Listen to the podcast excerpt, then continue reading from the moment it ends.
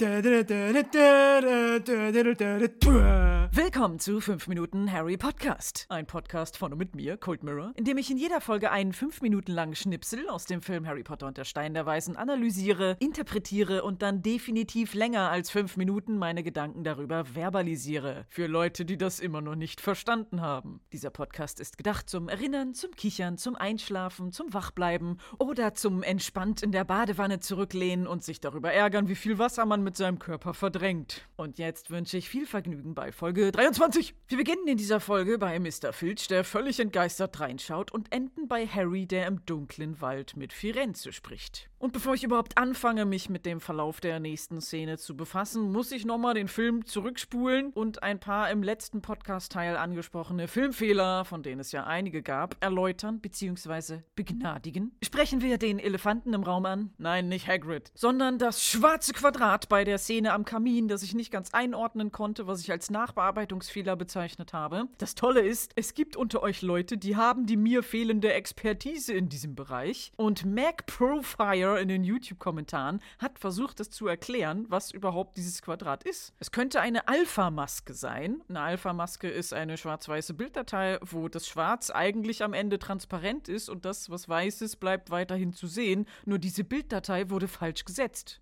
Ich zitiere: Der Fehler passiert jedem Compositing Artist, also jenen Menschen, die die Bildelemente zum finalen Bild bzw. Compositing zusammenschrauben, nur allzu einfach. Es wurde vergessen, den Hintergrund mit der invertierten Maske zu multiplizieren, sondern die ursprüngliche Maske verwendet. Dadurch wurden nicht die unerwünschten, sondern die übrigen Pixel auf schwarz gesetzt. Das könnte eine Erklärung sein, es hat was mit Alpha-Masken zu tun, ich verstehe ein paar dieser Worte. Und die Sache, die verdeckt wurde, ist entweder ein Bereich im Dach, der hell durchscheint, oder irgendetwas, das zu stark an der Decke hinter Hagrid Licht reflektiert. Es ist nicht Teil des Kamins und einige von euch haben mich dazu noch angeschrieben und mir mitgeteilt, dass dieses Quadrat im 4K Remaster des Films nicht zu sehen ist. Da muss ich meine Aussage vom letzten Mal, dass der Filmfehler mit dem Quadrat in allen Versionen des Films ist, zurückziehen. Das stimmt nicht, es tut mir leid. Bei der 4K-Version hat man sich doch tatsächlich die Mühe gemacht, diesen Nachbearbeitungsfehler zu beheben und zwar indem man überhaupt keine Nachbearbeitung gemacht hat. Man sieht das Ding hinter Hagrid jetzt auf jeden Fall. Ich vermute, dass es einfach zu hell war, denn in der 4K-Version ist die generelle Helligkeit dieser Szene und der Kontrast besonders in diesem Bereich hinter Hagrid runtergeschraubt. Vielleicht war dafür die Maske da, es einfach nur abzudunkeln, weil das helle Ding sie zu sehr von der schummerigen Gemütlichkeit abgelenkt hätte. Jetzt wissen wir jedenfalls, was das Quadrat war, aber was da hinter Hagrid ist, keine Ahnung. Es bleibt weiterhin ein Mysterium. Aber es ist zumindest kein offensichtlicher Filmfehler mehr. Und das war noch nicht alles. Eine weitere Sache, die ich als Filmfehler bezeichnet habe, wurde auch von einigen von euch kommentiert, nämlich die Sicherheitsnadel an Hermines Kleid. Und auch hier muss ich einen Kommentar zitieren, weil er so schön ist. Es könnte ein Wikipedia-Artikel sein von Thea Carlotta. Es handelt sich um eine Kiltnadel bzw. einen Kilt-Pin. Hermine trägt einen Kilted Skirt, also eine Abwandlung des klassischen Great Kilts, den traditionell nur Männer tragen. Die Nadel wird dabei verwendet, um die Kante des Kilts zu beschweren, damit er nicht zum Beispiel bei Wind aufklappt. Kiltröcke werden auch häufig mit diesen Nadeln oder Pins verziert, um den traditionellen Look zu unterstreichen, auch wenn sie nicht immer nötig sind. Der Pin passt also sehr gut zu Hermines Outfit, da ihr Cardigan ja auch mit Tartan verziert ist. Schottenmuster, Schottenrock, boom! Es ist also kein Filmfehler. Ich kriege immer Komplimente darüber, wie viel ich weiß oder wie gut der Podcast recherchiert ist. Die Wahrheit ist aber, ich lerne beim Machen. Sachen, die ich interessant finde, versuche ich euch, aber auch mir selbst zu erklären. Kann das aber nur bis zu einem gewissen Punkt, weil mein Gehirn eingeschränkte Kapazität hat und merkwürdige Prioritäten. Und ich möchte mich deshalb mal bei allen bedanken, die echt informative Kommentare schreiben. Ich finde es sehr schön, wenn ich euch zum Nachdenken anrege und ihr dann euer Wissen mitteilt. Und ich rate allen mal in die YouTube-Kommentare zu schauen bei dem Podcast. Da sind Perlen dabei, da lache ich mich schlapp und ärgere mich, warum habe ich den Joke nicht gemacht? Oder Informationen, die ich nicht wusste und echt bereichernde Erklärungen. Wirklich, vielen Dank dafür. Ich applaudiere euch.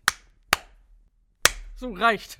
Kommen wir nun wieder zum weiteren Verlauf des Films. Mr. Filch rollt genervt mit den Augen, während Hagrid erzählt, dass der kleine Drache Norbert ja jetzt ganz allein in Rumänien in einer Drachenkolonie lebt und vielleicht sind die anderen Drachen gemein zu ihm, er ist doch noch ein wehrloses kleines Baby. Völlig ignorierend, dass dieser Drache selbst als Baby zumindest im Buch ihm, seinem Hund Fang und Ron schon ernsthafte Verletzungen zugefügt hat, die zu kranken Flügelaufenthalt geführt haben. Warum reagiert Hagrid so emotional darauf? Vielleicht projiziert er eigene Gefühle auf den Drachen, denn er wurde auch von seiner eigenen Mutter verlassen. Sie war eine Riesin, die einfach weggegangen ist, als er drei Jahre alt war, weil sie keinen Bock mehr auf Familie hatte. Und in Hagrids Kopf ist dieser gefährliche Drache ein winziges, hilfloses Kind, das allein gelassen wurde, und er weiß, wie sich das anfühlt. Und nach all diesem Wehklagen und Geschniefe von Hagrid sagt Filch etwas, das auf ewig in meinem Gehirn gespeichert ist. Voller Verständnis und Mitgefühl sagt er, du meine Fresse, Mann, jetzt krieg dich gefälligst wieder ein. Ich liebe diese Betonung und sein Gesicht dabei. Es ist so untypisch für diesen netten, magischen Kinderfilm. Aber Filch ist halt auch nicht magisch, sondern ein verbitterter Arsch. Er ist nicht böse, er war immer einer von den Guten, aber er ist so fertig mit allem. Er ist genervt von jedem. Er hat einfach keinen Bock mehr und kein Mitgefühl und verheimlicht das auch nicht. Scheiße, Hagrid, krieg dich mal wieder ein. Du gehst gleich in den Wald, da musst du wissen, was du tust. Draco horcht mit einem Mal auf und ist nun ganz verwirrt, denn allen Kindern wurde am Schulanfang doch gesagt, von Dumbledore höchstpersönlich, dass der Wald von keinem Schüler betreten werden darf. Ohne Ausnahme. Wieder mal ein Beispiel dafür, wie bescheuert das Regelsystem von Hogwarts ist. Es gibt keine Regeln, es gibt kein System. Und Verbote, die explizit aufgestellt werden, sind am Ende doch irrelevant. Bis jetzt konnte Draco sich anscheinend gut durch das Schulsystem wuseln, weil er ja sowieso ein Favorite von Snape ist, der mit seinem Vater Lucius Malfoy befreundet ist. Er bekommt nun aber auch zu spüren, dass das hier alles nicht mehr ganz korrekt zugeht. Denn als Filch erwähnt, dass sie zur Strafe mit Hagrid in den Wald müssen, dachte er, das wäre nur ein Scherz. Jetzt ist er sichtlich verängstigt und stammelt: Schüler dürfen da doch gar nicht rein. Da gibt es. Er hält inne, guckt zum Wald, guckt zu Filch und dann hört man in der Ferne ein Oh. Wolfsgeheul, woraufhin Draco nochmal bestätigend, äh, siehste, siehste, in Richtung Wald guckt. Werwölfe! Als hätte er genau auf dieses Geräusch gewartet. Während dieser ganzen Szene hat Draco übrigens einen kleinen Ratschi an der Wange. Ich dachte zuerst, gehört das zu seinem Gesicht? Ist das eine Ader oder so? Aber den Ratscher hatte er in den vorherigen Szenen nicht. Vielleicht hat er von Snape eine Gewatsch gekriegt. Oder Tom Felton hat sich kurz vor dem Dreh ein bisschen verletzt, weil kleine Kinder nun mal hibbelig sind und gerne irgendwo gegenlaufen. Kann ja mal passieren. Jedoch erwähne ich an dieser Stelle mal einen Fun Fact. Alle Kinderdarsteller waren vertraglich dazu verpflichtet, sich nicht zu verletzen. In den Verträgen stand einmal, dass sie ihr Aussehen nicht krass verändern durften. Emma Watson hat da ganz stark drunter gelitten. Immerhin sind es zehn Jahre ihres Lebens gewesen, in denen sie nicht mit ihren Haaren experimentieren durfte. Sie durfte sie sich nicht abschneiden oder färben, sodass sie sich, sobald die Filmreihe vorbei war, alles abgeschnitten hat, um ihre Haarfreiheit zu genießen. Dann durften die Kinder auch nicht Urlaub machen, zumindest nicht in super sonnigen Gebieten, damit sie nicht braun wurden. Sie mussten ihre britische Blässe beibehalten. Und sie durften keinen Vollkontaktsport oder sonstige übertriebene Körperaktivitäten machen, aus Angst, dass sie sich ernsthaft dabei wehtun. Nicht, weil man so besorgt um die Kinder war, sondern weil das den eh schon knappen Filmzeitplan ruiniert hätte. Kleine Pickelchen kann man überschminken, ein fehlender Milchzahn wird mit vorher angefertigtem Zahnabdruck ersetzt. Da hat man extra in der Crew einen Dental Technician, einen Zahntechniker dabei gehabt, um solche Vorfälle auch zu verhindern. Man hat an alles gedacht. Aber wenn da jetzt einer mit einem gebrochenen Arm ankommt oder sichtbare Wunden hat, ist die Szene im Arsch. Das kann man nicht überschminken, da muss man dann umplanen und das kostet alles Geld. Tom Felton hat sich hier, obwohl es ihm doch im Vertrag verboten ist, trotzdem verletzt. Und das auch noch im Gesicht, wo doch so viele Nahaufnahmen von ihm in dieser Szene passieren. Trotz dieses groben Vertragsbruchs ist er weiterhin im Film.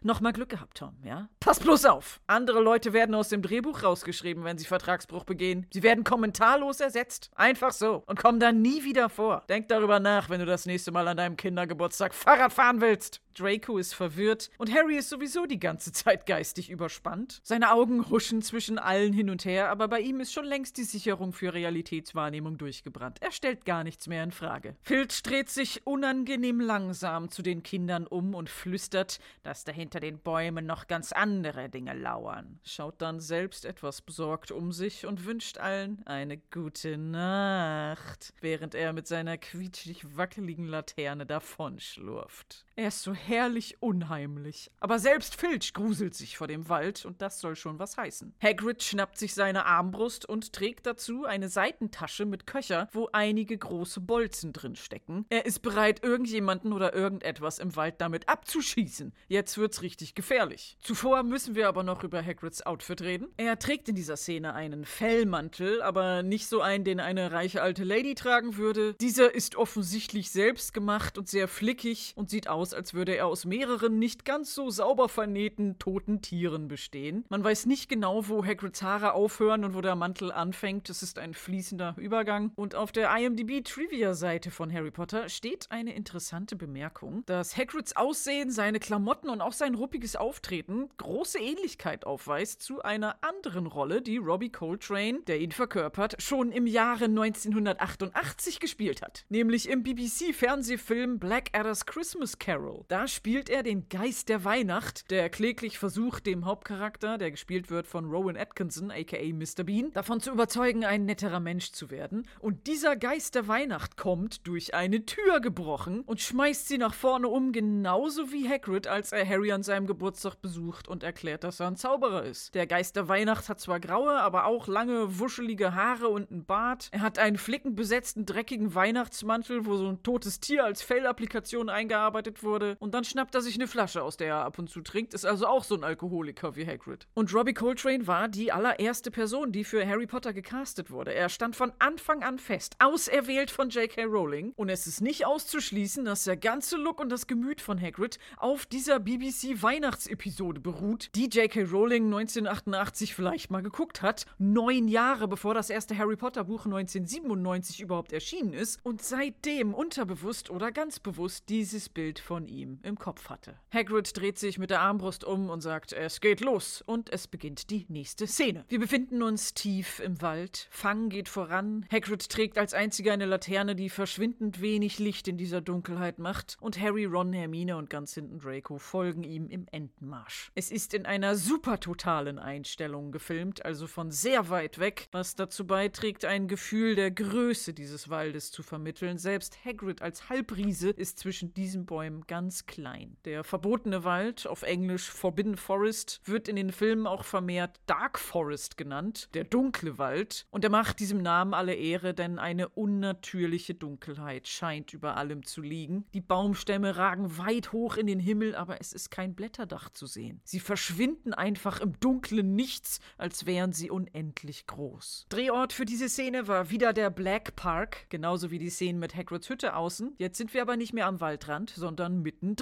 Der Black Park heißt übrigens so, weil er größtenteils aus Black Pines besteht, also Schwarzkiefern. Und der ist eine halbe Stunde von den Leavesden Studios entfernt, der ist gut erreichbar. Da konnte man ordentlich Geld sparen und er ist auch in weiteren Harry Potter Filmen immer mal wieder benutzt worden. In Harry Potter und die Kammer des Schreckens, als Harry und Ron den Spinnen in den Wald folgen und dann vom Auto gerettet werden. In Harry Potter und der Feuerkelch, als Hagrid sich mit Madame Maxime im Wald trifft und Harry heimlich die Drachen zeigt. Oder in Harry Potter und der Orden des Phönix, als die Schüler mit den von Testralen gezogenen Kutschen fahren und später am Ende des Schuljahres auf dem Weg nach Hause sind. Da wurde extra so eine kleine Bahnstation im Wald aufgebaut. Aber nicht nur für Harry Potter wurde der Black Park als Filmlocation benutzt, sondern auch für viele andere Filme. Zum Beispiel Captain America. Als Mini Steve Rogers noch ohne Beef Serum mit den Truppen Übungen gemacht hat. Und auch später, als er als Captain America mit seiner Truppe unterwegs ist und im Wald gegen Hydra-Nazis kämpft. Und ganz besonders habe ich mich gefreut, als ich gelesen habe, was noch da gefilmt wurde. Der Film mit dem geilsten Titel der Welt. Shitty Shitty Bang Bang. Da wurde auch ganz am Anfang, als die Rennautos durch die Gegend fahren, in diesem Park gedreht. Der Film ist von 1968. Die Bäume in diesem Wald sind echte Stars, schon ganz lange dabei. Und ich habe mir mal so ein bisschen die Website zum Park durchgelesen, wo die Parkleute für sich selber werben. Sie bezeichnen sich als filmfreundlich und äußerst erfahren. Alle Filmproduktionswünsche werden erfüllt. Du kannst da tags drehen, du kannst nachts drehen. Sie unterstützen den Bau von großen Sets und komplexen Stuntsequenzen. Captain America ist ja auch mit dem Moped durchgefahren und ist Feuerbällen und Lasern ausgewichen mit Explosionen und Schießereien. Du kannst aber auch einfach nur spazieren gehen, deinen Hund Gassi führen, mit dem Pferd reiten. Da ist ein Spinnnetz und Seile und Plattformen aufgebaut, wo die Kinder zwischen den Bäumen rumklettern können. Du kannst da Fahrrad fahren, angeln gehen, kannst alles machen, aber nicht grillen. Das ist ausdrücklich verboten, weil durch Funkenflug ein Feuer entstehen könnte. Und wenn du ein Barbecue machst, ja, dann kommt sofort ein Ranger-Team und löscht das. Aber Explosionen sind okay? Das heißt doch, pass auf, ich melde mich da an und sag denen, ich drehe einen künstlerischen Kurzfilm. In dem Film bin ich Hauptdarsteller und ich grille. Ich baue das Barbecue auf und mache das dickste Feuer, dann kommt das Ranger-Team und ich sag, ich drehe einen Film. Das hier ist ein Filmset. Dieses Barbecue ist vollkommen legal, solange die Kamera läuft. Ja, habe ich einfach euer Loophole gefunden, Junge. Bam!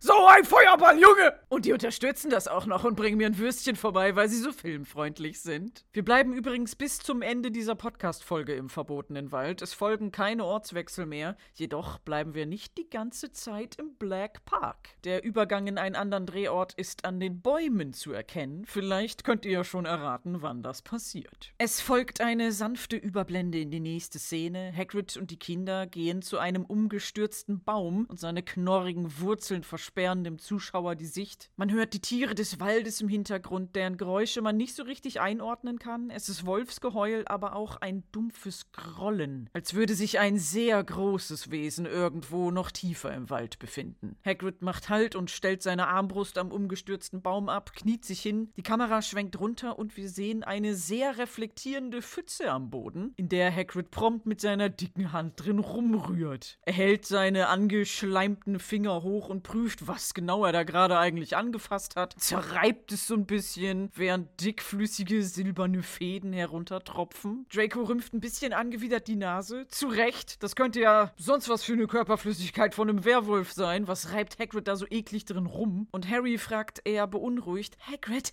was ist das? Und bekommt die Antwort, das ist Einhornblut. In Wahrheit ist diese Pfütze am Boden laut Wizarding World, ehemals Pottermore, ein Gemisch aus Öl und Glycerin. Also eine schön dickflüssige, sirupartige Flüssigkeit mit spiegelnder Oberfläche. Bei dem Matsch, der an Hagrids Fingern ist, wurde aber offensichtlich am Computer nachgeholfen, um das Ganze besonders silbrig zu machen. Die Tropfen sind nicht echt. Aber warum ist hier eine Pfütze mit Einhornblut? Hagrid erklärt, er hat vor ein paar Wochen schon mal ein totes Einhorn gefunden und jetzt ist anscheinend ein zweites Einhorn von irgendetwas schwer verletzt worden. Und in dem Moment hört man ein Blätterrascheln und ein gruseliges. Harry dreht sich um und sieht eine vermummte Gestalt zwischen den Bäumen umhergehen, sagt aber nichts. Er sagt nicht, Hagrid, guck mal da, wer ist das? Ist das jemand Böses? Ist das Snape? Hab sie gefunden? Hab die Kreatur gefunden, die das Einhorn verletzt hat? Baller da mit deiner Armbrust drauf und töte sie mit dem Schuss in die Halswirbel. Film vorbei. Aber nein, Harry macht nur und guckt in die Richtung. Hagrid guckt auch hin. Ja, aber es kümmert sich keiner weiter darum, dass da irgendwer Gruseliges rumschleicht. Egal. Hagrid verkündet, sie müssen das verletzte Einhorn finden. Ab hier sollte den Kindern spätestens klar werden, dass es gefährlich im Wald ist und dass nachts heimlich rumlaufen wirklich dumm ist und auch fatal enden kann. Hier ist Blut. Es gibt einen Grund für dieses Verbot, nachts draußen rumzuwuseln. Es gibt hier einige Wesen, die euch töten könnten. Das haben sie jetzt mit eigenen Augen gesehen und hoffentlich richtig Angst gekriegt. Bis hierhin ist die Strafe noch nachvollziehbar, um ihnen das ein für alle Mal klar zu machen. Aber um das verletzte Einhorn zu finden, schlägt Hagrid vor, dass sie sich aufteilen. Er sagt Ron, Hermine, ihr kommt mit mir, Harry, du gehst mit Malfoy zusammen. Er nennt ihn nicht Draco, um hier nochmal die Freundschaftsdynamik von ihm zu den Gryffindors zu unterstreichen und Draco gezielt auszuschließen. Aber das geht ja über die Strafe ordentlich Angst machen hinaus. Hagrid will sie allein im Wald lassen und verletzt seine Aufsichtspflicht. Er bringt sie in Gefahr. Draco findet jetzt einfach alles richtig scheiße und macht so einen oh, Gesichtsausdruck und verlangt, dass Hagrids Hund Fang mit ihm kommt. Woraufhin Fang anfängt zu winseln, denn er ist ein ziemlicher Feigling und ist selber unzufrieden, dass er hier im Wald rumlaufen muss und guckt ängstlich zu ihnen, sofern er mit diesen Augen, die von Felllappen überdeckt sind, überhaupt noch gucken kann. Denn Fang ist dargestellt von einem Mastino Napolitano oder auch neapolitanischer Mastiff genannt und typisch für diese Hunderasse ist, dass sie besonders am Kopf viel lockere Haut haben, die in starken Falten runterhängt. Eine Qualzüchtung, weil die Tiere dann nicht mehr sehen können und die Augenlider sich entzünden. Fang ist da noch ein mildes Beispiel. Diese Hunde können bis zu zehn Jahre alt werden. Das heißt, dieser Hund, den wir hier sehen in einem Film aus dem Jahre 2001, ist jetzt mit allerhöchster Wahrscheinlichkeit glücklich und zufrieden auf einem ganz, ganz schönen Bauernhof. Fang wurde von mehreren Hunden verkörpert. In den ersten beiden Filmen von Hugo, Bully, Bella und Vito. Und Bully war ursprünglich gar kein Schauspielhund, sondern ein Rescue-Hund. Den hat man auf dem Schrottplatz gefunden. Und die Tiertrainerin Julie Tottmann hat sich um ihn gekümmert und trainiert und sich bemüht, dass generell immer Tiere aus Tierheimen für den Film ausgesucht und dann auch adoptiert wurden. Und im Laufe der Filme sind noch mehr Hunde-Schauspielkollegen dazugekommen. Die hießen dann Luigi, Monkey, Uno und Gunnar. Es waren immer zwei Hunde am Set nur für den Fall, dass man sie austauschen musste, wenn einer mal müde war oder um verschiedene Kommandos auszuführen. Da gab es dann ein Lieg rumfangen, ein Guck ängstlich fangen oder ein Lauf im Wald rumfangen und so weiter. Denn wenn ein Hund mehrere Takes lang einfach nur am Feuer sitzen muss, kann man nicht erwarten, dass er in einer anderen Szene dann voller Elan herumläuft. Da brauchte man dann einen Hund mit einer anderen Persönlichkeit. Das Einzige, was man ihn nicht antrainieren konnte, war weniger zu sabbern. Die schütteln sich ja auch gerne mal die Hunde und verzieren dann das Set mit einer ominösen Glibberschlonze. Nicht so schön. Daher hatten die Tiertrainer immer ein Handtuch dabei, um das Gröbste abzuwischen. Der Name Fang fällt mal wieder in Hagrids lustiges Namensgebungsschema hinein. Fang ist zwar ein großer, schwerer Hund, der gut zubeißen könnte, aber er ist super ängstlich. Und Fang auf Englisch bedeutet ja Fangzahn, Reißzahn oder Hauer. Es lässt im Kopf ein Bild von einem Raubtier entstehen. Es ist ein Name, der Gefahr suggeriert, den Hagrid ihm vielleicht gegeben hat, um ihm etwas mehr Selbstvertrauen zu geben. Nach Fangs Gewimmer folgt ein harter Schnitt. Harry und Draco sind allein im Wald unterwegs und Fang trottet hinterher. Ist Hagrid doch tatsächlich einfach weggegangen. Der berühmte Harry fucking Potter und sein Erzfeind Draco Malfoy sind einfach unter sich. Die beiden kabbeln sich die ganze Zeit. Und das in dieser super gefährlichen Umgebung ist nicht besonders pädagogisch wertvoll. Und Draco regt sich auf und sagt den berühmten Satz: Warte, bis mein Vater davon erfährt. Und ich dachte immer, oh, das ist ein Satz, den sagt er die ganze Zeit in jedem Film. Aber das ist gar nicht so. Er sagt das über alle acht Filme verteilt, vielleicht so dreimal angedeutet mit ähnlichem Wortlaut. Und in den Büchern sagt er das nie. Er sagt es nur in den Filmen und dann auch gar nicht so oft, wie ich dachte. Und diesen Meme-Satz, My father will hear about this, sagt er genau einmal. Nur in Harry Potter und der Feuerkelch. Und in Harry Potter und die Heiligtümer des Todes kommt der Satz nochmal vor, als Todesser den Hogwarts Express aufhalten und durch die Abteile gehen, um Harry zu suchen. Da steht jemand auf und sagt, My father will hear about this. Aber es ist nicht Draco, sondern Cormac McLaggen. Oh, der Corkin sieht so geil aus, ich lieb den voll. Dass Draco das die ganze Zeit sagt, ist irgendwie ein kollektiver Fandom-Insider-Gag geworden. Eigentlich ist das gar nicht so oft passiert. Und er meckert weiter, das kann doch nicht sein, dass er hier ein Einhorn suchen muss. Es gibt Personal für sowas. Ja, hat er vollkommen recht. Das Personal dafür ist Hagrid. Das ist literally sein Job als Wildhüter. Und Draco hat anscheinend die Laterne von Hagrid gekriegt. Das war zumindest die einzige, die sie dabei hatten, als sie in den Wald gegangen sind. Das heißt, Hagrid ist jetzt mit Ron und Hermine im Dunkeln unterwegs und die sehen nix. Ist auch nicht so clever. Da hat sich das Aufteilen noch gar nicht gelohnt. Was ist das für eine Aktion? Wildhüterjob und Aufsichtsjob verfehlt. Unbeeindruckt von allem bleibt Harry ganz cool und unterstellt Draco, "Hm, du hast Angst. Das lässt sich Draco natürlich nicht gefallen und will sich schon mit ihm anlegen. Da schreckt er zusammen, weil er schon wieder irgendwelche Gruselgeräusche aus dem Wald hört. Harry hat mental schon längst abgeschaltet. Den beeindruckt so schnell gar nichts mehr. Der zuckt nicht zusammen und guckt nur genervt. Und um zu zeigen, wie wenig Angst er doch hat, geht Draco wütend mit Laterne zügigen Schrittes voran. Komm, fang! Angst! und leitet den Weg. Die Laterne bringt dabei aber maximal gar nichts. In der vorherigen Einstellung sieht man den Beleuchtungsradius, zu dem sie wahrhaftig fähig ist. Da wird ein Teilbereich von Dracos Gesicht erhellt und Harry erreicht das Licht schon gar nicht mehr. Trotzdem sind die beiden im weiteren Verlauf der Szene mit gelbem Licht perfekt ausgeleuchtet. Da ist dann eine andere Lichtquelle außerhalb des Bildes auf sie gerichtet. Das sind so Tricks, die man benutzt für Szenen in der Nacht. Natürlich soll der Zuschauer glauben, es ist gruselig und dunkel, aber gleichzeitig soll man auch was sehen. Und um da eine natürliche Lichtkomposition zu simulieren, wird hier zum Beispiel mit Scheinwerfer Mondlicht auf die Bäume draufgeballert. Der künstliche Nebel erhält die Umgebung auch nochmal mit diffusem Licht. Und für die Gesichter werden den Schauspielern gerne Taschenlampen oder eben wie hier eine Laterne in die Hand gedrückt, um eine glaubwürdige Lichtquelle im Bild zu haben. Wobei die wahrhaftige Beleuchtung dann von außerhalb kommt, nicht von der Lampe selbst. Die nixbringende Dekolaterne in Dracos Hand leuchtet kläglich vor sich hin und die dunklen Silhouetten der Kinder werden eins mit dem Nebel des Waldes. Es folgt eine sanfte Überblende in die nächste Szene und ab hier befinden wir uns nicht mehr im Black Park. Der Übergang in einen anderen Drehort ist an den Bäumen zu erkennen. Harry und Draco sind mittlerweile noch tiefer im Wald angekommen. Man sieht keine hochgewachsenen Schwarzkiefern mehr, sondern meterdicke Baumstämme. Sie sind größer und breiter geworden. Verworrene Baumwurzeln bedecken den ganzen Boden. Man hat sowohl in einem echten Wald als auch in einem im Studio nachgebauten Wald gedreht. Wir sind wieder in den Livissen-Studios. Grund dafür war einmal, dass man unnötige Natur, die man nicht kontrollieren kann, vermeiden wollte, wie irgendwelche Tierchen oder Störgeräusche Und einem Studiowald, wo jeder Zweig da ist, wo er hin soll, konnte man besser planen und den auch so schaurig gestalten, wie man wollte. Man hat außerdem den Boden extra weich gemacht, damit der Schauspielerhund von Fang besonders gut rumlaufen und sich nicht die Pfoten verletzen konnte. Wo man denkt, das ist doch ein bisschen übertrieben, so rauen Waldboden wird ein Hund wohl überleben. Aber immerhin ist die ganze Zeit jemand von der American Humane Association dabei gewesen, damit im Abspann stehen darf, No animal was harmed in the making of this film. Ein Satz, der getrademarkt ist und den nur die benutzen dürfen. Und das Wohl der Tiere begutachten schließt Hundepfötchen selbstverständlich mit ein. Nicht, dass der im echten Wald auf eine Glasscherbe tritt oder sich den Fuß verknackst oder so. Die Priorität war, alles auszuschließen, was nicht in die Szene gehört und jegliche Störfaktoren auf jeden Fall zu eliminieren. Das muss man sich mal vorstellen, dass sie lieber einen ganzen Wald im Studio nachgebaut haben, anstatt kleinste Fehler in der realen Waldkulisse zuzulassen. Die Studiogröße war aber begrenzt und um die Illusion von Weite zu geben, wurde ganz klassisch ein gemalter Hintergrund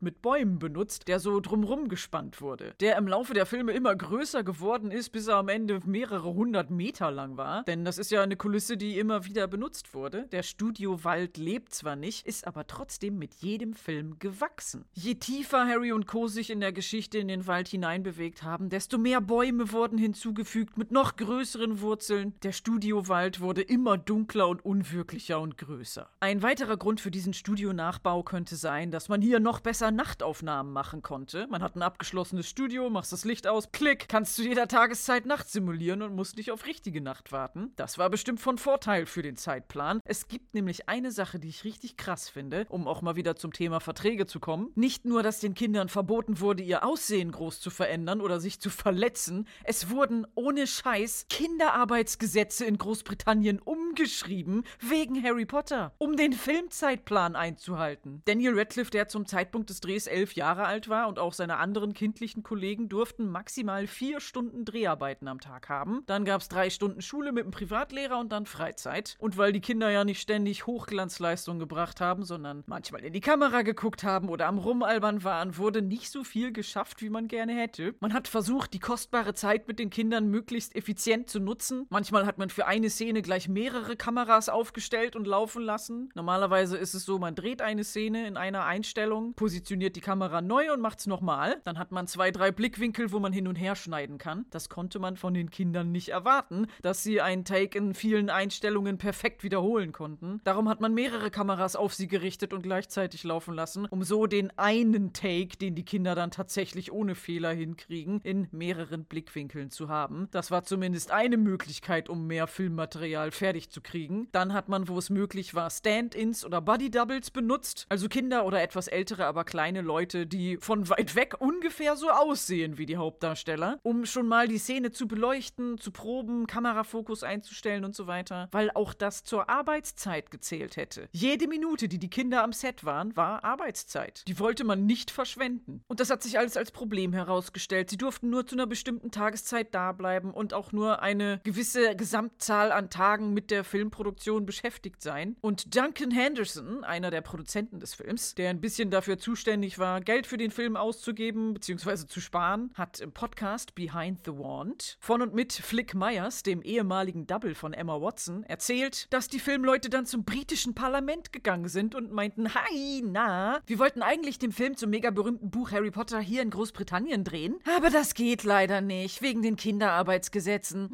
Ja, ja, ja, da müssen wir wohl die ganze Produktion nach Amiland verlegen und da all unsere Produktionsgelder ausgeben. Es ist wirklich sehr, sehr viel Geld. Meine Fresse, so viel Geld. Das könnte hier in diesem Land ausgegeben werden, wenn ihr die Gesetze ändert. Und dann wurden Großbritanniens Kinderarbeitsgesetze geändert, damit der Film weiterhin da gedreht wird und das Geld schön im eigenen Land bleibt. Den Kinderschauspielern wurde erlaubt, längere Schichten zu arbeiten. Sie durften also am Tag mal eine Stunde länger am Set bleiben. Dafür wurde aber der Gesamtzeitraum an Tagen, wo sie beschäftigt waren, gekürzt. Also keine Sorge, da wurde niemand ausgelastet, es wurde nichts an Gesetzen abgeschafft, sondern es wurden Gesetze umgeschrieben, die ursprünglich für Theaterproduktion gedacht waren. Und die wurden erneuert und für Film Filmproduktion angepasst, die ja nun mal anders abläuft. Ein Dreh bei Nacht im Wald stelle ich mir selbst unter den neuen Gesetzen immer noch schwierig vor. Da ist so ein Studiowald eine gute Lösung, wo man zu jeder Tageszeit eine dunkle Nacht vortäuschen kann. So wie in dieser Szene hier. Während Harry und Draco hinter einem großen Baumstamm hervorkommen, bleibt Fang plötzlich stehen und fängt an zu knurren. Harry stolpert ein bisschen über eine der vielen Wurzeln, hat die Augen eher auf den Boden gerichtet und fragt, was ist denn Fang? Doch Draco, der mit erhobener Laterne schon längst gesehen hat, was Fang da anknurrt, erstarrt vor Angst. Jetzt guckt Harry auch in die Richtung und da ist das verletzte Einhorn. Das mittlerweile tot am Boden liegende Einhorn, über dem eine vermummte Gestalt gebeugt ist. Genau die, die vorher zwischen den Bäumen umhergeschlichen ist wo Harry kein Pieps gesagt hat. Sonst wäre das Einhorn vielleicht noch am Leben und es wäre alles nicht passiert. Und Hagrid hätte die Kreatur schon längst mit dem Crossbow Stealth Kill weggemördert. Harry muss sich an den Kopf fassen. Nicht, weil er so überrascht ist, sondern weil seine Narbe anfängt weh zu tun. Er verzieht das Gesicht vor Schmerz. Das ist zuletzt passiert, als er Snape und Quirrell in der großen Halle angeguckt hat. Jetzt guckt er das tote Einhorn und die vermummte Gestalt an und die hat die Kinder bemerkt. Und in einem Close-up sehen wir ihren Mund, der triefend schleimig voller Einhornblut sabbert. Draco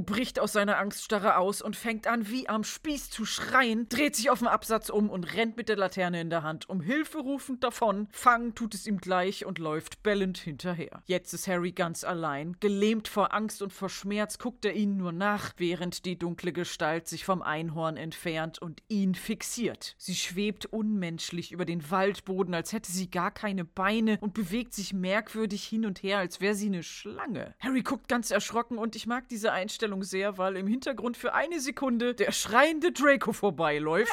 Hilfe! Hilfe! Man sieht ihn mit der Laterne vorbeiflitzen und er ist gar nicht so weit weggelaufen, wie er sein könnte. Er ist vielleicht zwischendurch auch nochmal über die Wurzeln gestolpert. Die dunkle Gestalt richtet sich zur vollen Größe auf und kommt mit ausgebreiteten Armen auf Harry zu, der die ganze Zeit hin und her guckt, kleine Schritte nach hinten macht, Wurzelhügel versperren ihm den Weg, er weiß nicht wohin. Und er stolpert schon wieder und fällt auf ganz besonders weichen Waldboden, krabbelt nach hinten, in den Dreck, in die Wurzeln hinein, aber es gibt scheinbar keinen Ausweg mehr. Und um Sie, verängstigte Zuhörerschaft, nicht vor Spannung zerplatzen zu lassen, möchte ich nun eine beruhigende Anekdote aus meinem Leben erzählen. Diese Szene hat besondere Bedeutung für mich. Ich wurde von Freunden damals gezwungen, den Film im Kino zu gucken, denn ich habe damals Harry Potter gehasst, weil es für mich ein scheiß Hype war, dem alle Leute hinterhergelaufen sind. Und da waren viele Kinder im Kinosaal. Viele kleine Kinder. Obwohl der Film ab sechs ist. Es waren noch jüngere da. Und ich erinnere mich genau an diese Szene, weil als die dunkle Gestalt immer näher gekommen ist, eins der Kinder angefangen hat, hysterisch zu weinen. Es war wundervoll. Und dann war da noch ein kleiner Junge, der es unglaublich cool fand, alle Leute mit Alohomora zu verhexen. Wo selbst ich gewusst habe, oh, das ist der Spruch, um Türen aufzumachen. Mann, bist du blöd. Und das ist aus irgendeinem Grund eine Kernerinnerung geworden. Ein einschneidender Moment in meinem Leben, den ich bis heute nicht vergessen habe. Nicht, weil diese Szene so toll ist, sondern weil Kinder verängstigt waren und ich das so lustig fand, dass der Film dadurch für mich dann doch ganz okay wurde. Liebes kleines Kind von damals, du bist jetzt auf jeden Fall über 20. Falls du am 18.12.2001 in der 17 Uhr Vorstellung von Harry Potter am Cinemax in Bremen warst, du bist einer der Gründe, warum ich diesen Podcast mache. Du und Alan Rickman. Fühl dich geknufft. Knuff! Nun, da die Zuhörerschaft wieder beruhigt ist, geht es weiter mit dem Film. Harry ist in der Falle. Die dunkle Gestalt kommt immer näher, doch da hört man plötzlich Pferdegalopp. Harry schaut erschrocken über sich. Was ist denn jetzt noch? Etwas springt über ihn hinweg und landet genau vor der dunklen Gestalt. Nicht ein Pferd, sondern ein Zentaur. Halb Mensch, halb Pferd. Und der bäumt sich auf und vertreibt mit fuchtelnden Vorderhufen die Gestalt, die mit wehenden Umhang wieder komisch über den nebligen Boden schwebt, dann in die Luft abhebt und verschwindet. Vorsichtig rappelt Harry sich auf. Er kann gar nicht glauben, was da gerade alles passiert ist. Einhorn, dunkle Gestalten, Zentaur. Ist ein bisschen viel los heute. Dann kommt der Zentaur auch noch hinter einem Busch hervor und spricht ihn mit vollem Namen an. Harry Potter. Sie müssen verschwinden. Sie sind auch hier zu bekannt. Oh shit, Harry ist einfach zu fame. Kommen gleich die ganzen Waldgestalten und wollen Autogramm von ihm haben. Aber der Zentaur erklärt weiter, im Augenblick ist in diesem Wald niemand sicher. Ah ja, schön, dass dieses wilde Wesen des Waldes als Harry das mitteilt, aber Hagrid lässt die Kinder alleine losziehen. Wenn der Zentaur nicht zufällig vorbeigaloppiert wäre, wäre Harry jetzt tot. Da Harry weder Hey, Dankeschön fürs Retten sagt oder fragt, wer oder was dieser Zentaur ist, beantworte ich diese Fragen mal. Der Zentaur heißt Firenze. Im Buch ist er beschrieben als bis zur Hüfte ein junger Mann mit eindrucksvollen blauen Augen wie blasse Saphire und mit weißblondem Haar. Und darunter hatte er den Körper eines Palominos. Wow, was zum Geier ist ein Palomino? Wenn man sich nicht so sehr mit Farbschlägen von Pferden beschäftigt, kann man mit dieser Beschreibung nicht viel anfangen. Es ist der englische Begriff für Pferde mit ganz hellbraunem, fast goldenem Fell. Auf Deutsch heißt es Isabel oder Gold-Isabel, was so genannt wird, weil angeblich die spanische Prinzessin Isabella Clara Eugenia ihr weißes Hemd nicht ausziehen wollte, bis ihr Mann aus dem Krieg zurück war. Da das mehr als drei Jahre gedauert hat, war es dann am Ende nicht mehr weiß. Und weil Farbe wie drei Jahre altes versifftes Hemd mit Schweißflecken nicht so schön klingt, nennt man diese Farbe eben Isabel. Ein Palomino ist also ein helles Milchkaffeefarbenes Pferd. Und im Film sieht Firenze anders aus. Ganz anders. Er wie das komplette Gegenteil. Er ist dunkelgrau mit schwarzen Haaren und hat bernsteinfarbene Augen. Sein Gesicht ist umrundet mit struppigem Kinn und Backenbart. Er ist sehr beefy und haarig von oben bis unten. Nicht nur auf der Brust, sondern auch auf dem Rücken und auf den Schultern. Aber es ist eben kein Fell. Es ist Menschenhaut mit Menschenhaaren. Er sieht aus wie ein extrem behaarter Mann. Und das Gesicht ist nicht ganz menschlich, sondern es geht minimal in einen Pferdemorph über. Mit spitzen Pferdeohren, die an der Seite aus dem Haar rausstehen. Sein Mund und Kinn sind noch normal menschlich, aber nach oben hin wird das Gesicht breiter, seine Nase ist ein bisschen abgeflacht wie Nüstern, seine Wangen und Augen stehen auseinander mit großer Stirn, ähnlich wie bei einem Pferd. Da hat man also nicht die klare Trennung von Menschenhälfte und Tierhälfte, sondern es ist miteinander vermischt. Nicht nur sein Aussehen ist ganz anders als im Buch beschrieben, sondern auch sein Werdegang, der ist nämlich gar nicht vorhanden. In den Film ist seine ganze Storyline non-existent obwohl er eine interessante Figur ist. Nachdem Firenze nämlich Harry rettet, trägt er ihn auf seinem Rücken in Sicherheit und wird dafür heftig von zwei anderen älteren Zentauren namens Bane und Ronan kritisiert, dass er einem Menschen hilft und auf sich reiten lässt wie so ein Maultier. Das ist ja demütigend. Kennst du keine Scham? Aber Firenze ist entschlossen, sich gegen Voldemort zu stellen, selbst wenn das bedeutet, mit diesen Menschen zusammenzuarbeiten. Die anderen Zentauren kommen überhaupt nicht im Film vor und auch nicht, wie sehr sie die Menschen verachten. Denn es soll ja ein Kinderfilm sein und diese ganze Problematik mit intelligenten, empfindungsfähigen Wesen, die von der zivilisierten Zaubererwelt gezielt ausgeschlossen werden, wurde einfach rausgelassen. Es sind vornehmlich Menschenkinder in Hogwarts, mal ein Halbriese oder Halbwieler. Aber was ist mit Kindern anderer magischer Wesen? Hi, krieg ich einen Zauberstab? Kann ich auch hier zur Schule gehen? Gar nichts kriegst du, du hast Hufe, geh in den Wald, tschüss. Wobei Dumbledore sowas nicht sagen würde. Die einzige Instanz, wo Zentauren im Film nochmal vorkommen, ist im Orden des Phönix. Im Buch wird die Lehrerin für Wahrsagen, Trelawney, suspendiert von der beschissenen Umbridge und als großes Fuck you an sie stellt Dumbledore dann Firenze als Lehrer ein, um Wahrsagen zu unterrichten. Denn Zentauren deuten, was in den Sternen steht und sehen darin die Zukunft voraus. Er passt da gut rein. Firenze wird aber brutal von den anderen Zentauren aus der Herde ausgestoßen, weil er so viel mit Menschen sympathisiert. Diese Zwietracht wird nur bruchteilhaft im Film angedeutet. Als Harry und Hermine Umbridge unter einem Vorwand in den verbotenen Wald locken, kommen zufällig Zentauren Tauren vorbei und nachdem Umbridge sie dann mit dem Zauber angegriffen hat, verschleppen sie sie. Dass da generelle Antipathie zu allen Menschen existiert, wird gar nicht erklärt. Umbridge ist einfach scheiße und kriegt jetzt Hufe aufs Maul und Firenze kommt überhaupt nicht vor, während er im Buch eigentlich beim Unterricht von allen Teenie Girls angeschmachtet wird. Alle verlieben sich in ihn, weil sie ihn so schön finden und ich würde diese Filmversion von ihm nicht unbedingt in die Kategorie schön tun. Fuckable auf jeden Fall, don't judge. Aber ich weiß nicht. Es ist eher die Kategorie, eh, Klar, das Buch Orden des Phönix war zum Zeitpunkt des ersten Films noch gar nicht da, um zu sagen, ey, der ist voll das Model. Aber das Aussehen ist ja schon im ersten Buch beschrieben. Und man könnte argumentieren, ja, das ist halt eine eigene Fantasy-Figur. Es ist ein völlig eigenständiges Design für den Film. Copyright Warner Bros. Und Wertung von Schönheit liegt im Auge des Betrachters. Das ist jedem selbst überlassen. Aber er sieht halt aus wie einer von diesen blauen Avatar-Aliens, aber im Discounterladen geklaut und dann aus dem Laster gefallen in eine Friseurmülltonne. Dabei hat man extra Aufnahmen gemacht von richtigen Pferden, wie sie gehen, laufen, springen oder sich aufbäumen, um das dann für die Bewegung des im Computer animierten Zentauren zu benutzen, der das ja auch alles tut. Und man kann es natürlich nicht mit heutigen Effekten vergleichen. Immerhin ist der Film über 20 Jahre alt. Aber er ist auch für damaligen Stand nicht überzeugend. Ich habe neulich Man in Black geguckt und der ist vier Jahre vor Harry Potter rausgekommen und hat auch noch weniger Geld gekostet. Und die ganzen Aliens, die da vorkommen, sind immer noch faszinierend. Das ist eine gesunde Mischung aus Puppen, aus verkleideten Leuten, aus Computeranimation. Und die ist gerade kurz genug zu sehen, um nicht zu denken, oh, ist das schlecht gemacht, sondern oh, ist das cool. Man nimmt es dem Film voll ab. Und Firenze ist leider doch zu lange zu sehen, dass dieser Wow-Effekt schnell vorbei ist und das Wissen, dass man was Künstliches sieht, nimmt überhand. Die Schatten funktionieren nicht richtig. Das wurde dann mit einem Busch vor seinen Beinen kaschiert. Er atmet überhaupt nicht und die Mundanimation ist irgendwie merkwürdig. Auf Deutsch fällt es nicht so auf, weil man an ein bisschen Asynchronität gewöhnt ist, aber auf Englisch merkt man halt, der Mund bewegt sich nur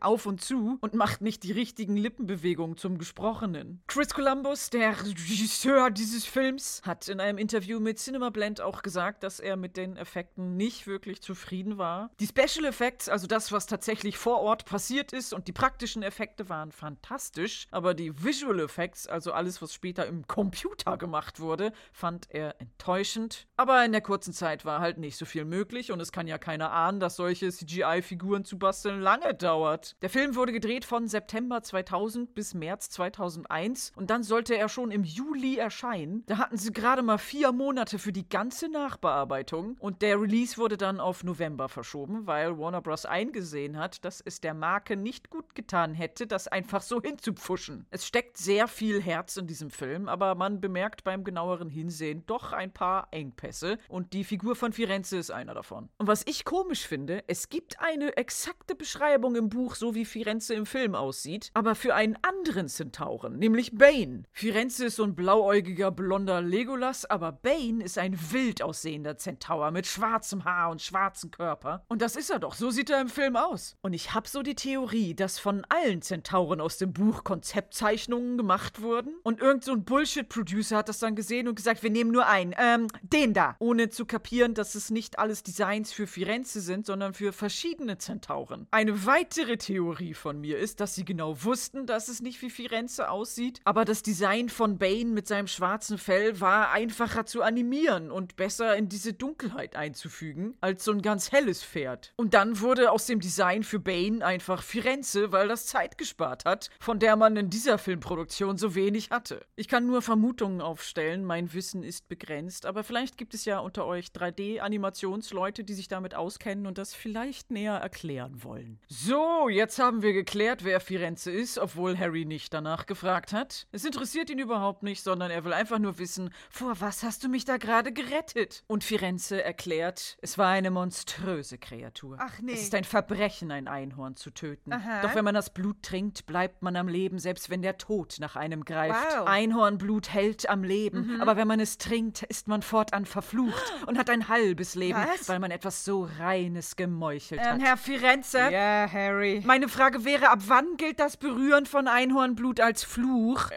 Gilt das nur für die Lippen oder für Haut generell? Äh, Hagrid hat darin so rumgematscht und das ordentlich in seinen Fingern zerrieben. Also, Sind äh, seine Finger jetzt super healthy und geschmeidig und unsterblich und vor dem Tode bewahrt? Hat Hagrid jetzt ein verfluchtes Leben? Oder sind nur seine Finger verflucht? Was, wenn Hagrid sich nicht ganz gründlich die Hände wäscht und einen Felsenkeks isst und ein Blutplättchen seinen Mund benetzt? Ist er dann auch verflucht? Reicht ein Tropfen Blut oder muss es eine bestimmte Menge sein? Oder muss das Einhornblut aktiv mit dem Mund getrunken werden, um den Fluchmodus zu aktivieren? Oder gilt der Fluch nur, wenn man das Einhorn selber getötet hat, mit der Intention, das Blut zu trinken? Was, wenn man nur das Einhorn tötet, aber jemand anderes das Blut trinkt? Ist man dann verflucht oder die andere Person? Oder alle beide? Sie haben gesagt, dass das Töten vom Einhorn ein Verbrechen ist, aber der Fluch kommt vom Blut. Was, wenn man das aus Versehen trinkt, ohne böswillige Absicht? Und was meinen Sie damit, dass der Fluch ein halbes Leben macht? Ist das einmalig oder greift der Fluch immer wieder, je öfter man trinkt? Wird das halbierte Leben dann nochmal halbiert? Sinkt die Lebenserwartung exponentiell ab oder linear? Entsteht irgendwann ein Sättigungseffekt, der gegen Null strebt? Muss man dann konstant das Blut trinken, um am Leben zu bleiben? Herr Firenze, das müssen Sie noch mal genauer erklären, Herr Firenze. Firenze? Herr Firenze, das habe ich noch nicht ganz verstanden. Das alles fragt Harry nicht, aber seine Gehirnsynapsen sind in Bewegung gekommen. Wer würde denn so einen Fluch auf sich nehmen? Wer würde das wollen? Oh shit, der, der das Einhorn getötet hat und sich satt getrunken hat am Blut, war das Voldemort? Könnte man meinen, aber völlig falsch, Harry. Absolut falsch. Wir wissen es in diesem Film noch nicht, aber Voldemort wird am Leben gehalten durch seine Horcruxe. Seelenfragmente von ihm sind in Objekten gebannt und er kann nicht sterben, solange die existieren. Nein, Quirrell hat das Einhorn getötet und das Blut getrunken. Voldemort zehrt an seiner Lebensenergie und tötet ihn langsam, denn wie wir im Buch Harry Potter und der Feuerkelch in seiner Bösewicht-Speech an Harry erfahren, Voldemorts Geist kann in Tieren überleben, besonders gerne Schlangen, aber die sind alle nach kurzer Zeit gestorben. Quirrells Körper stirbt, weil Voldemort in ihm wie ein Parasit lebt.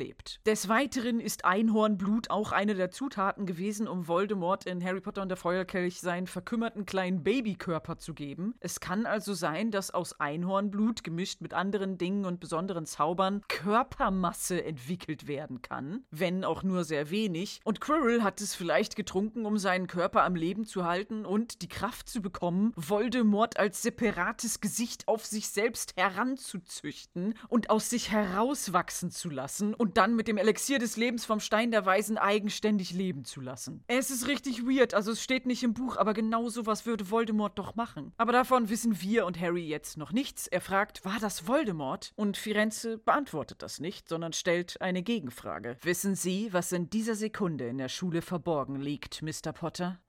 Ey, sonst stelle ich immer an dieser Stelle die Fragen. Jetzt hat Firenze das schon gemacht. Ja, was liegt denn in der Schule verborgen? Das erfahren wir in der nächsten Podcast-Folge. Denn hier ist die 5-Minuten-Marke erreicht und somit das Ende für diese Folge. Falls irgendwas unklar war, ihr irgendwas nicht verstanden habt oder Fragen habt, schaut mal in die Kommentare. Qualifiziertes Personal wird mit Sicherheit interessante und verständliche Erläuterungen geben. Also hoffentlich höre ich mich, hört ihr mich. Wir hören uns alle gegenseitig beim nächsten Mal bei 5 Minuten Harry Podcast. Tschüss!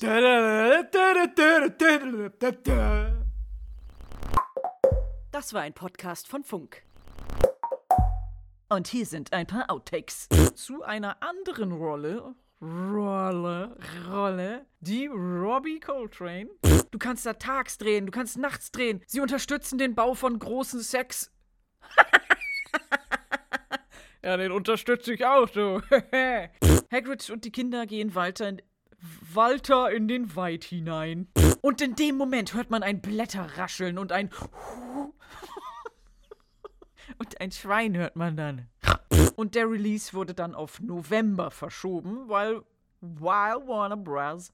Voldemort wird am Leben gehalten durch seine Horcruxe. Horcruxe! Jesus, Doc!